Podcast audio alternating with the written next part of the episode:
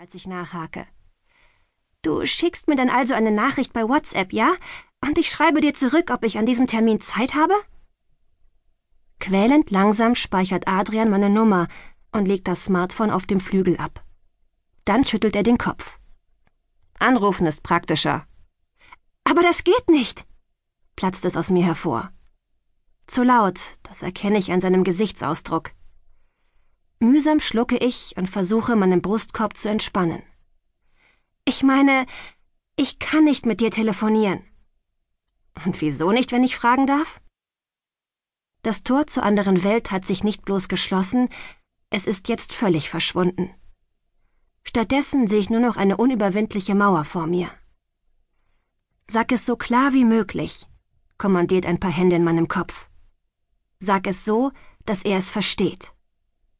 Tut mir leid, beginne ich trotzdem mit einer Entschuldigung, und meine Gedankenhände flattern empört. Aber telefonieren geht für mich einfach nicht. Ich bin so gut wie taub. Manchmal sind die Geräusche in den öffentlichen Verkehrsmitteln Wiens schwer zu ertragen. Auf der Fahrt zum Studentenwohnheim hockt neben mir ein Typ, der jeden Bissen von seinem Döner mit einem nicht jugendfreien Stöhnen begleitet. Schräg vor mir lässt sich ein Nachwuchs Marilyn Manson die Trommelfälle von satanischen Bässen aus seinem iPod zerschreddern, und irgendwo telefoniert eine Frau in den schrillsten Tönen mit ihrer Freundin. Ich rutsche etwas tiefer in meinen Sitz und gebe mein Bestes, mich in Gedanken auf eine einsame Insel zu beamen. Außerdem balanciere ich den Geigenkoffer so auf meinen Knien, dass er mir als Sichtschutz gegen die Freakshow mich herumdient. Dabei weiß ich ganz genau, dass die Leute im Bus keine Schuld an meiner miesen Laune haben.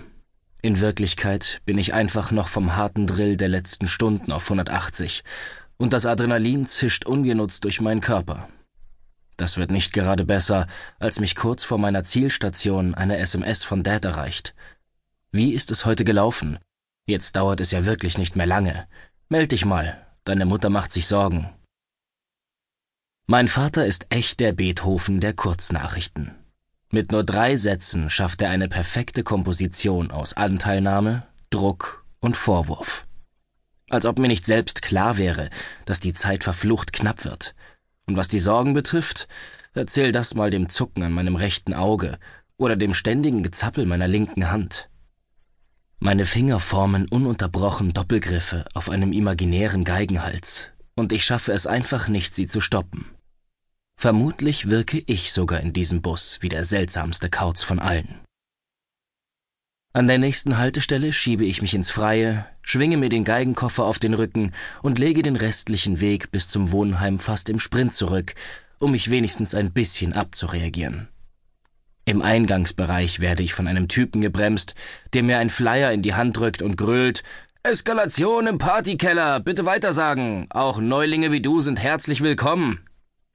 Ein Moment lang starre ich auf das zerknitterte Stück Papier zwischen meinen Fingern und denke daran, dass ich noch vor wenigen Wochen keine Sekunde gezögert hätte. Ich wäre wahrscheinlich unter den Ersten gewesen, die bei dieser Party aufkreuzen, und unter den Letzten, die wieder gehen.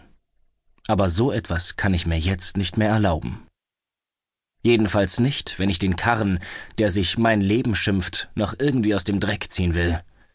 Doch allein beim Gedanken daran, jetzt weiterzuarbeiten, bekomme ich Kopfschmerzen.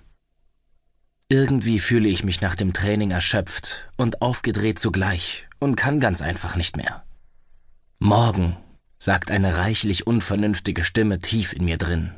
Morgen wirst du alles wieder aufholen. Aber das Einzige, was du heute Abend wirklich brauchst, sind ein paar Becher voll Billigbier. Zwischen dieser Erkenntnis und meiner Ankunft im Partykeller liegen nur wenige Minuten. Nach den ersten paar Bechern lässt das Zucken meines Auges endlich nach. Ich entferne mich einige Schritte vom Tresen und checke die Lage. Soweit man das im flackernden blauen Licht erkennen kann, platzt der Raum vor lauter trinkenden, rauchenden und wild gestikulierenden Studenten aus allen Nähten. Am stärksten ist das Gedränge auf der Tanzfläche.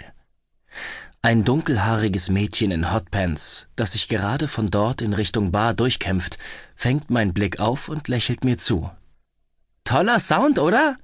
ruft sie mir strahlend entgegen. Ich grinse zurück. In Wirklichkeit finde ich den Sound hier zum Kotzen. Aber wenn sie auf so einen Krach steht, kann ich mich gefallen.